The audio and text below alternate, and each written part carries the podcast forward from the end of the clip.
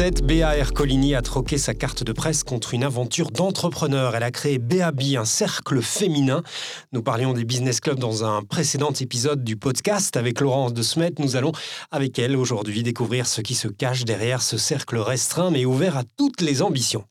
Je suis Cédric Godard, je suis ravi de vous accueillir dans cet épisode bonus de Passion Indépendant, le podcast de vous business. Ce sera le dernier épisode déjà de la première saison. Bienvenue à vous. BR Coligny, bonjour. Bonjour. Femme indépendante, carnet d'adresses très convoité. On dit que les décideurs chuchotent à votre oreille bienveillante. C'est vrai Et vice-versa. Et vice-versa. vous vous considérez aujourd'hui comme consultante, conférencière en ordre dispersé, hein, journaliste, entrepreneur ou entrepreneuse, activiste, une femme libre en somme, c'est comme ça qu'on pourrait vous résumer aujourd'hui, Béa? Ah oui, j'aime bien, oui. Femme libre, oui, c'est vrai. Euh, entrepreneur et entrepreneur social, Mhm. euh, puisque j'ai une SRL et euh, j'ai fondé une ASBL qui s'appelle Touche pas à ma pote. On va revenir à un moment de basculement. En 2017, vous étiez jusque-là rédactrice en chef, euh, très médiatisée euh, à l'époque, pour ceux qui s'en souviennent, c'était le cas il y a une vingtaine d'années, euh, du magazine Elle Belgique. Et vous êtes devenue, vous l'étiez quelque part, vous étiez indépendante et vous êtes devenue pleinement entrepreneur à partir de ce moment-là. Qu'est-ce qui s'est passé dans votre tête à un moment donné pour dire, je quitte la presse, je vais lancer mon entreprise, même si c'est un mot un petit peu, un petit peu galvaudé Euh, en fait, j'avais 53 ans, si je me rappelle bien. Et euh, euh, si j'ai créé mon entreprise, donc mon emploi, Mhm. c'est parce que j'ai fait face à quelque chose euh, à quoi euh, je pense sont confrontées beaucoup de personnes, euh, quel que soit leur genre, quand on a, on va dire, 45 plus, 50 plus. C'est-à-dire, on a, on a acquis une, expérience. On a parfois affaire à des gens parfois qui sont plus jeunes que soi, ou des gens à qui on n'arrive pas nécessairement, qu'on n'arrive pas à convaincre de prendre des directions qui nous semblent les bonnes. Euh, donc ça, c'est une chose. Et puis aussi, euh, parfois, euh, l'entreprise ne veut plus de vous à cet âge-là.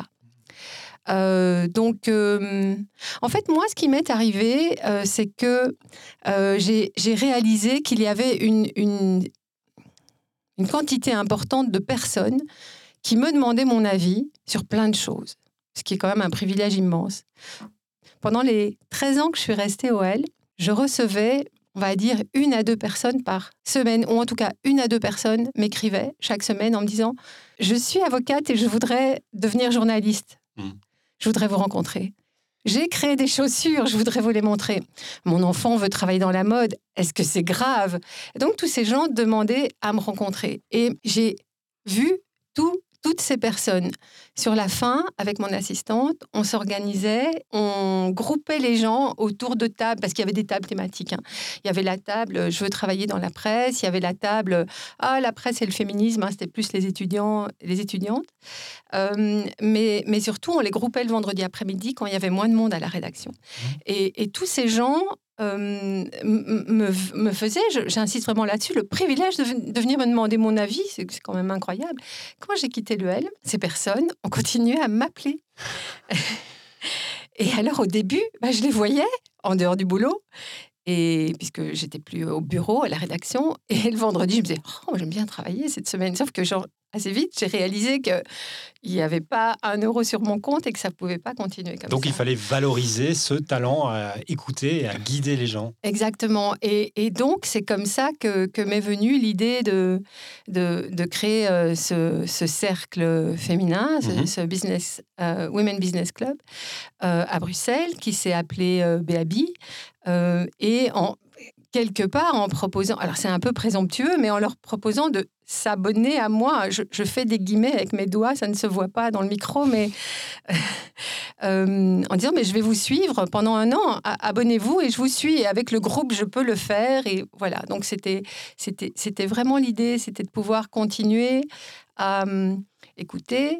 Euh, on va dire plutôt les femmes, à, à les challenger. C'était une volonté au départ de s'adresser euh, de s'adresser aux femmes ou pas forcément ou c'est venu naturellement? Bah, euh, mon, mon- ma communauté, si je puis dire, était quand même composée essentiellement de femmes.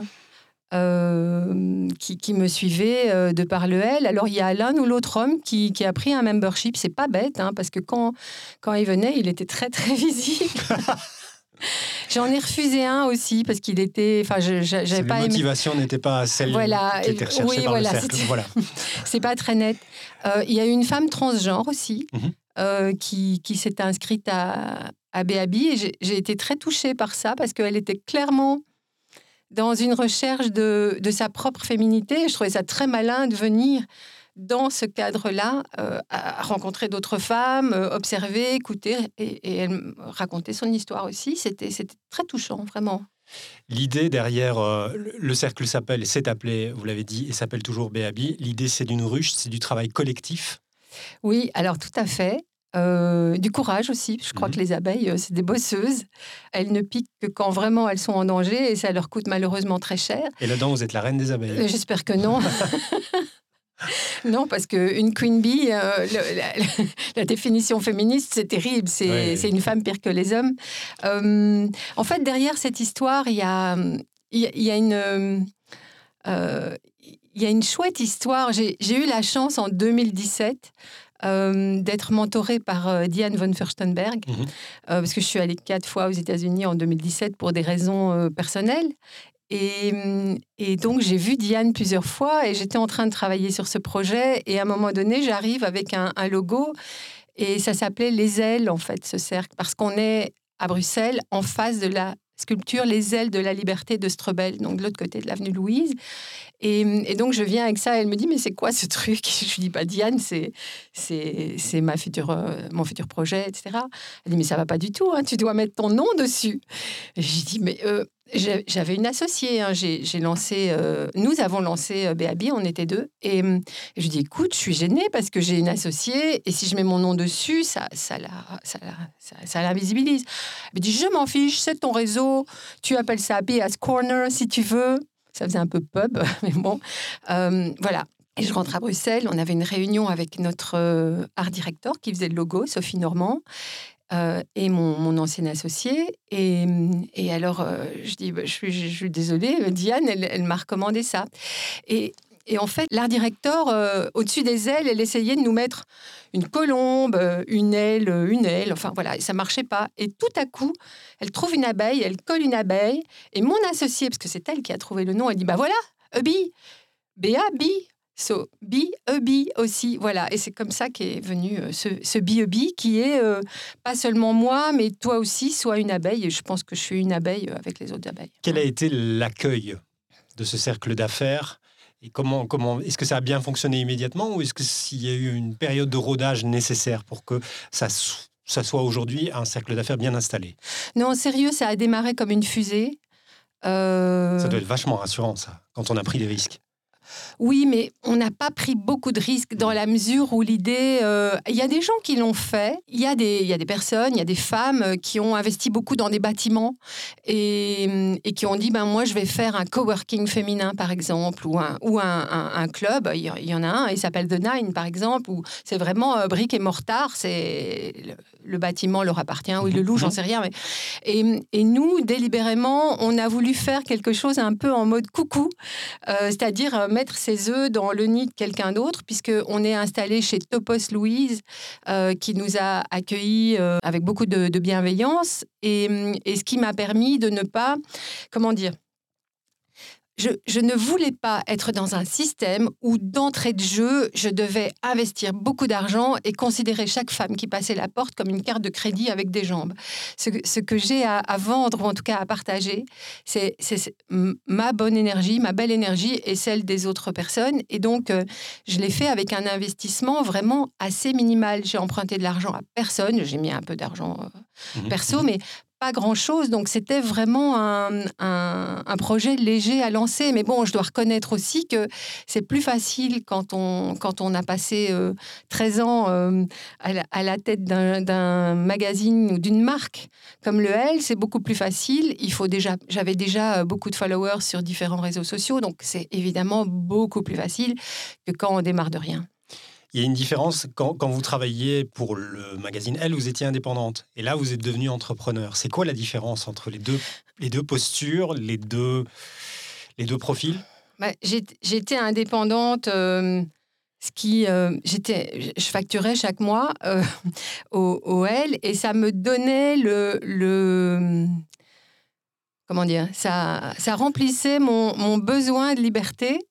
J'avais l'impression d'être un peu moins pieds et poings liés. C'est vraiment psychologique, je pense, hein, parce que j'aurais pu être, j'aurais pu être salarié aussi, mais euh, c'était un boulot tellement prenant, tellement impliquant. Il y a quand même eu des moments, l'équipe, c'était 30 personnes, quoi. Euh, donc, c'était assez lourd. Et, et, en étant indépendante, en, remettant une facture chaque mois, moi j'avais l'impression d'être quand même euh, libre, de partir demain, enfin beaucoup plus, euh, voilà. Euh, être, entrepreneur, en principe, on fait grandir une équipe, on fait travailler des gens, on, a une idée, on cherche du financement, on la développe, on, crée des emplois. Donc ça, c'est ça, c'est entrepreneur. et puis on peut même en avoir plusieurs. Vous avez épousé très vite ce qu'un économiste français, Jean-Marc Daniel, appelle en général la relation client-fournisseur versus euh, salarié entreprise. C'est ça. Ouais. C'est ça aujourd'hui. Euh, bah, aujourd'hui, il y a pas mal de gens qui n'ont simplement pas le choix. Hein. qui n'ont pas le choix. Parce qu'il n'y a plus beaucoup d'entreprises qui vont engager des gens euh, simplement qui vont se lancer dans une relation long terme. et j'ai envie de dire, a fortiori, peut-être avec des gens plus âgés. Quand on lance un cercle d'affaires en 2017-2018 et que deux ans plus tard, ah. il y a un coup près qui tombe qui s'appelle le Covid ou la Covid, euh, qu'est-ce qu'on fait? Comment on réagit sur le moment même? Euh, Alors, euh, moi, je suis du genre à réagir au stress par l'hyperactivité.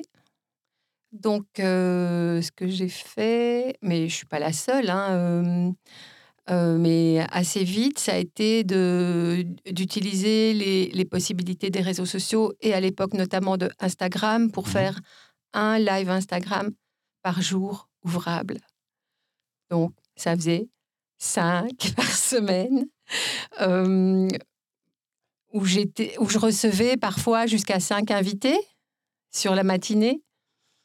Donc, donc au, bout quand même de genre euh, un mois, je me suis dit, bon, attends, tu es la journaliste, euh, tu es la maquilleuse, euh, tu es la décoratrice, enfin, tu vas faire un burn-out, quoi, faut arrêter. Et donc, je crois que j'ai quand même un peu allégé le, le, programme, mais ce que j'ai vu, c'était un immense besoin, bien sûr, de de, ma communauté de s'exprimer, de se regrouper, de, se soutenir. Et ce que j'ai vu aussi, c'est qu'en tout cas, moi, à mon petit niveau, toute seule chez moi, j'arrivais pas. Enfin, c'est le que le modèle euh, digital n'était pas mûr sur le plan euh, de la rentabilité et que les, femmes, non seulement elles traversaient des moments difficiles, euh, mais elles n'étaient pas vraiment, vraiment prêtes à payer pour du full digital. Cela dit, ce que j'ai vu aussi, c'est que mon, chiffre, la, courbe ou la, oui, la ligne de mon chiffre d'affaires est restée relativement constante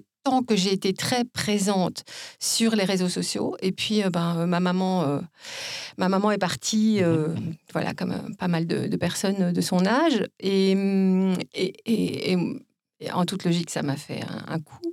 Et, et donc, j'ai été moins active sur les réseaux sociaux parce que j'avais plus l'énergie. Et, automatiquement, mon, chiffre d'affaires a suivi mon, absence sur les réseaux sociaux. Voilà. C'est une période particulière qui a donné naissance à plein de vocations euh, d'entreprises, d'entrepreneurs ou de personnes qui se sont dit bah, je vais quitter le salariat, je vais devenir indépendant. Vous l'avez constaté aussi au sein du cercle qui, à l'époque, s'est numérisé, forcément, comme tous les cercles d'affaires? Alors d'abord, j'ai vu euh, des, des, femmes euh, de mon réseau qui connaissaient une croissance de folie, euh, les Muriel Bernard avec eFarms, euh, alors, euh, ou Émilie, Émilie Duchesne, elle a tellement compris ce qui se passait. Donc ce Covid, effectivement, a, boosté euh, des, entreprises, euh, des initiatives. Et puis oui, il y a pas mal de gens qui ont eu le temps euh, de développer des projets personnels ou de faire un, travail d'introspection pour retrouver le vrai sens de, de ce qu'ils voulaient. C'est un peu mon cas aussi, d'une manière...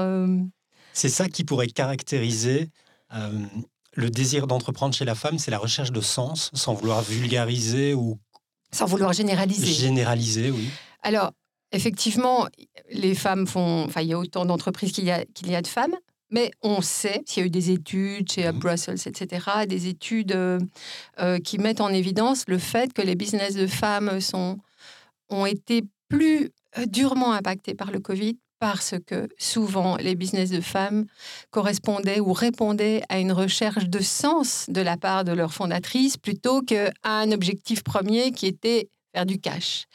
Et dans ces conditions-là, euh, euh, c'est, oui, ce sont des, des business fragiles. Et quand le Covid est arrivé, eh bien, euh, le cash était encore moins là que d'habitude et avec, avec pour corollaire du, du retour au salariat ou du retour à la maison de la part de ces fondatrices qui, euh, dont le mari peut-être disait euh, Dis chouchou, euh, quand je vois le temps que tu passes, le- les soucis que tu te fais et ce que tu ramènes au bout du mois, est-ce que ça vaudrait pas la peine que tu trouves un vrai emploi ou simplement qu'on arrête de payer quelqu'un pour s'occuper des enfants et de la maison et que tu le fasses toi Oui, ça. Est-ce qu'un cercle d'affaires est différent post-Covid aujourd'hui? Il y a plus de FOMO. Il y a plus, il y a beaucoup moins de fear of missing out. Mm. C'est une conversation que j'ai eue à l'époque avec Isabelle Castelaine, qui est la, la CEO de, qui était la CEO de du Mérode. C'était que c'est super compliqué de faire bouger les gens. Et aussi, d'abord parce qu'il y a beaucoup d'offres. euh, ensuite parce qu'on s'est réalisé, on a réalisé que rester à la maison, ben, le monde ne s'arrêtait pas de tourner pour autant. Il y a beaucoup de choses à voir, à suivre en ligne. Et la dernière chose, c'est que les gens, quand vous leur demandez vous venez ou vous venez pas, ils, disent oui comme s'ils likaient. Mais liker, c'est pas, c'est pas engageant. Euh, c'est pas comme dire oui, oui, oui, je viens, je vais euh, prendre ma voiture, chercher un parking, euh, payer le parc-mètre, euh, marcher sous la pluie, etc. Et donc Isabelle me- me- m'expliquait que ça, ça lui posait un vrai problème parce que parfois, euh, bon, c'était il y a quelques mois, peut-être qu'ils ont résolu le problème, mais c'est vrai que vous vous préparez à manger, à boire, vous louez un serveur ou plus, euh, vous avez un keynote speaker, tout le monde est prêt, on- il y a 100 personnes qui ont dit qu'elles venaient, et puis finalement, il y en a 30 qui se pointent, quoi. Mhm. Ça, c'est rude. Et ça, je trouve que c'est post-Covid. Et ça, vous le constatez aussi, Ouais. vous? Bah, C'est-à-dire que je l'ai constaté, et maintenant, que ce soit dans le cadre de, de Shifting Standard ou dans le cadre de BAB, par exemple, ce soir, j'ai un événement BAB, euh, bah, hier soir, euh, j'étais euh, dans mon lit en train de faire un Google Agenda aux filles qui avaient réservé avec l'adresse, euh, avec l'heure, etc., pour me glisser dans leur agenda pour pas qu'elles oublient de venir. Et j'ai aussi, euh, elles, ont, elles sont sur un groupe WhatsApp qui s'appelle Votre prochain rendez-vous m- où- donc, c'est-à-dire trouver toutes les entrées possibles, la newsletter, euh, le mail, etc., pour leur dire n'oubliez pas, on vous attend à telle heure, à telle date, à telle adresse, quoi. Les filles sont-elles les filles, Les, les, filles, femmes, les femmes, les femmes les gens. Il faut faire attention à tous les mots qu'on Ouais, utilise aujourd'hui. c'est vrai. Euh, Les membres, les billes. Les- en fait, les billes, je les appelle les billes. Les Ouais. billes, est-ce Mm. qu'elles sont plus jeunes ou plus âgées qu'avant ou ça n'a pas changé? Est-ce qu'il y a plus de désir d'entreprendre chez des femmes un petit peu plus âgées ou est-ce que ça traverse toutes les générations? Alors, euh, ça traverse toutes les générations, mais celles qu'on voit et celles qu'on visibilise, hein, c'est plutôt les jeunes, et c'est super. Par exemple, à Bruxelles, euh, il existe un statut étudiant entrepreneur. Mhm. Donc, il y a des filles, euh, on en a une chez Shifting Standard, elle a 23 ou 24 ans, et elle étudie, mais en même temps, elle a, elle a sa boîte de catering. Quoi. Celles qu'on voit peut-être un peu moins, euh, c'est les je remets des guillemets autour du micro, les jeunes entrepreneurs de 50 et plus, 60 et plus, toujours chez Shifting, la plus ancienne de la bande à 64 ans, Ah oui. Christina Zeller. C'est la, c'est l'ancienne euh, directrice de création et du marketing de Delvaux. Elle a créé sa, sa boîte, sa marque de sac qui s'appelle Damian. Elle est aussi entrepreneur.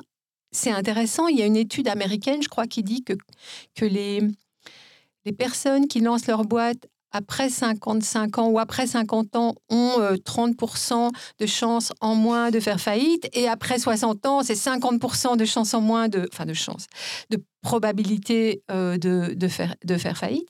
Alors c'est intéressant parce qu'on ne pense pas tellement à ces personnes euh, et aussi parce que ces personnes, de par leur âge, euh, de par la génération à laquelle elles appartiennent, euh, sont peut-être un peu moins à l'aise avec toutes ces apps extraordinaires qui nous facilitent la vie, qui s'appellent Notion, Canva, enfin des trucs de base hein, Mmh, pour, euh, mmh. pour ma fille.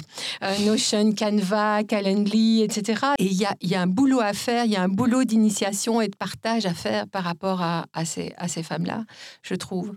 Justement, vous avez lancé au début de l'année 2023 un programme de 9 mois avec un autre cercle, Femmes Fières, en région de Bruxelles-Capitale. L'objectif, c'était de soutenir les entrepreneurs, entrepreneuses. Entrepreneur, moi je préfère, c'est plus joli. Ouais. Ou, ou scale-up même. Mhm. Ouais. Oui, en fait, on, on a eu la chance d'être... euh, bon, on a remis un dossier euh, balèze, mais on a été sélectionné euh, avec cinq autres projets par l'agence Women in Business qui fait partie de Hub. Et c'est un programme qui est soutenu conjointement par euh, deux secrétaires d'État, Barbara Track, Transition euh, économique, Nawal Benamou, euh, qui, est la, secrétaire d'État de tutelle de Equal Brussels. Et donc, c'était l'idée de soutenir l'entrepreneuriat féminin avec la notion de diversité. Et c'est la raison pour laquelle Leila Medan, donc, qui est la fondatrice de Femmes Fières, et moi-même, on s'est alliés, on s'est euh, associés de manière euh, ponctuelle, parce qu'on est déjà très différentes, parce qu'elle a, est, elle est- elle est très jeune, elle a un parcours tech, et moi, euh, je suis euh, plus ancienne, et je suis plus, j'ai plus un réseau lifestyle, et donc notre idée, c'était de faire se rencontrer nos réseaux, plus sud de Bruxelles, nord de Bruxelles, et de leur partager toute une série de, euh, de skills, comme, comme notamment sur le plan tech, mais pas seulement, financement, euh, export, etc. Mais aussi de leur proposer de former des binômes, c'est-à-dire euh, de mettre euh, des filles euh, qui sont...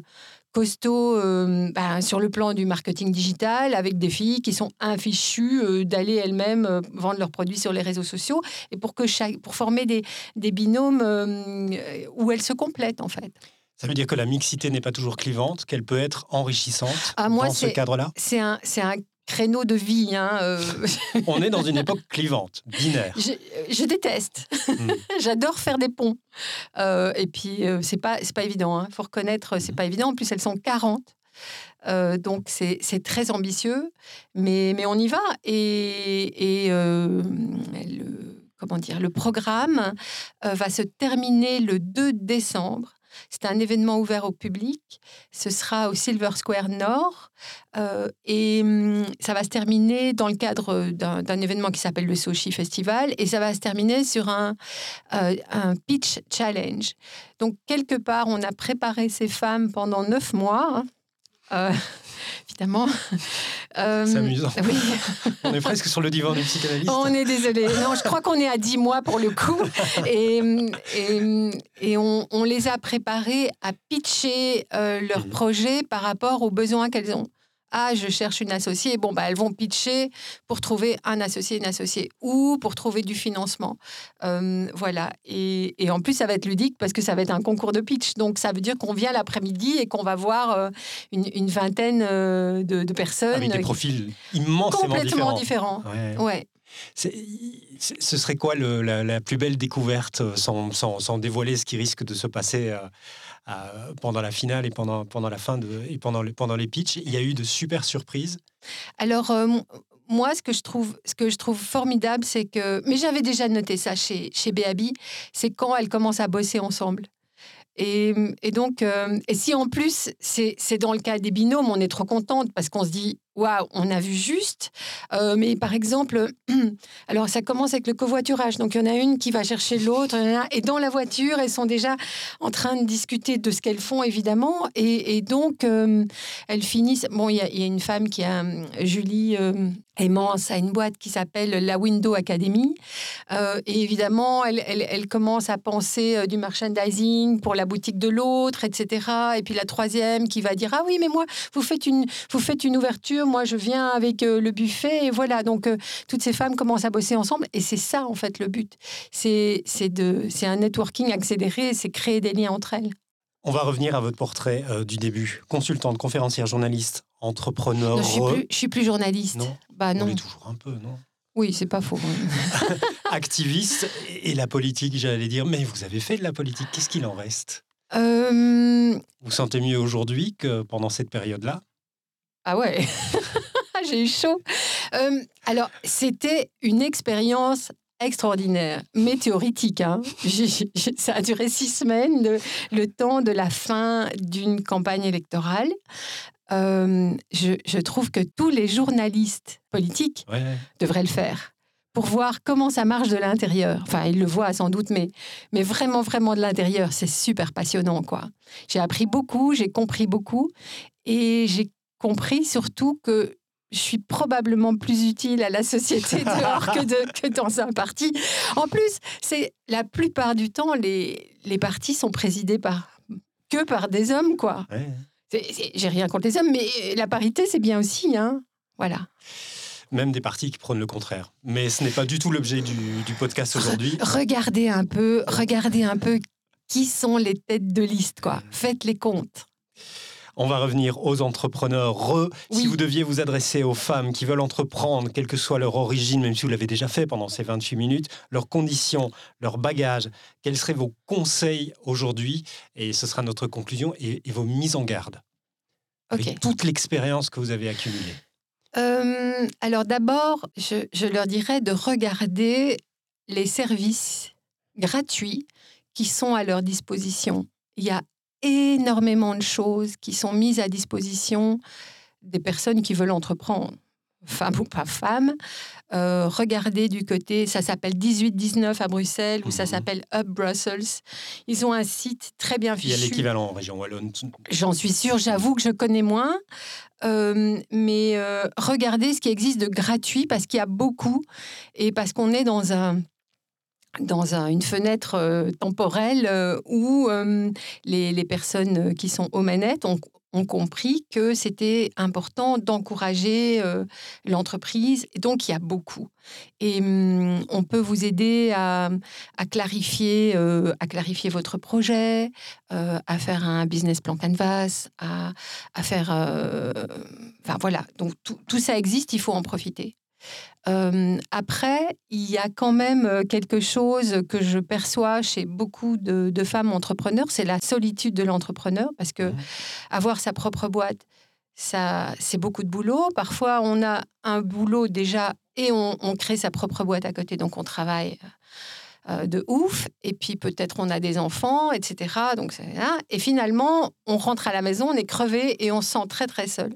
Alors c'est là que ça intervient un, business club féminin ou un réseau quel qu'il soit, et pas que le mien, hein, il y en a mmh, plein d'autres. Mmh. C'est le fait à un moment de, de se dire que dans ce parcours d'entrepreneuriat, on va avoir des moments d'échange avec des personnes qui soit sont confrontées au même problème que soi, soit quelqu'un ou plusieurs personnes qui ont déjà rencontré ces problèmes, qui ont trouvé des solutions, et alors on gagne du temps parce que euh, parce, parce qu'on apprend de ces personnes. Et puis il y a aussi des, il y a aussi des études, c'est assez, assez étonnant, mais des études qui disent que simplement le fait de se réunir, euh, c'est quelque chose qui donne de l'énergie.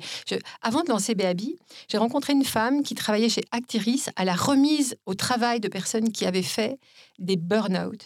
Et elle me dit, au début, je les voyais en one-to-one. Et puis un jour, on a eu un problème de salle et j'ai dû réunir tout le monde.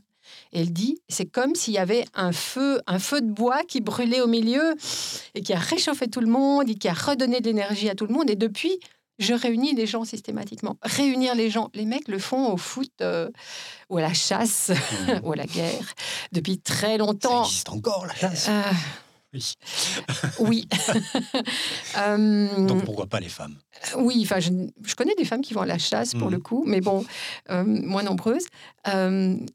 Mais, mais donc le, le, fait de se réunir ça, ça, fait sens. Vous m'avez demandé la différence entre un business club euh, euh, avant Covid et après Covid. Je pense qu'on se réunit moins maintenant, physiquement. Peut-être. Alors, est-ce que c'est mieux? Peut-être, mais c'est moins. Ça sert à rien. Moi, j'ai proposé des programmes où on se voyait deux fois par mois. C'est pas possible, quoi. Quand on a une boîte, des enfants, euh, un Jules, enfin une vie, quoi. On ne peut pas aller à son cercle deux fois par semaine. C'est pas possible. Merci, BR Colline, d'avoir partagé votre parcours, votre expérience, vos conseils, vos mises en garde aussi durant ce podcast et merci d'y avoir participé. Avec plaisir.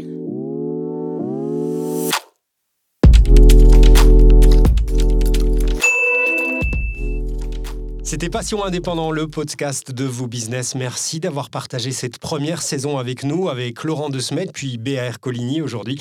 La saison 1 s'achève. Merci tout particulier à ceux et à celles qui ont rendu cette première saison possible. Je pense à Maude, Valérie, Stéphanie, Manou, Paul, Laurent, Béa, beaucoup de femmes, vous l'avez entendu. La deuxième saison est presque prête. Nous la consacrerons au statut des indépendants. Abonnez-vous, commentez, partagez et suivez ce podcast sur toutes vos plateformes.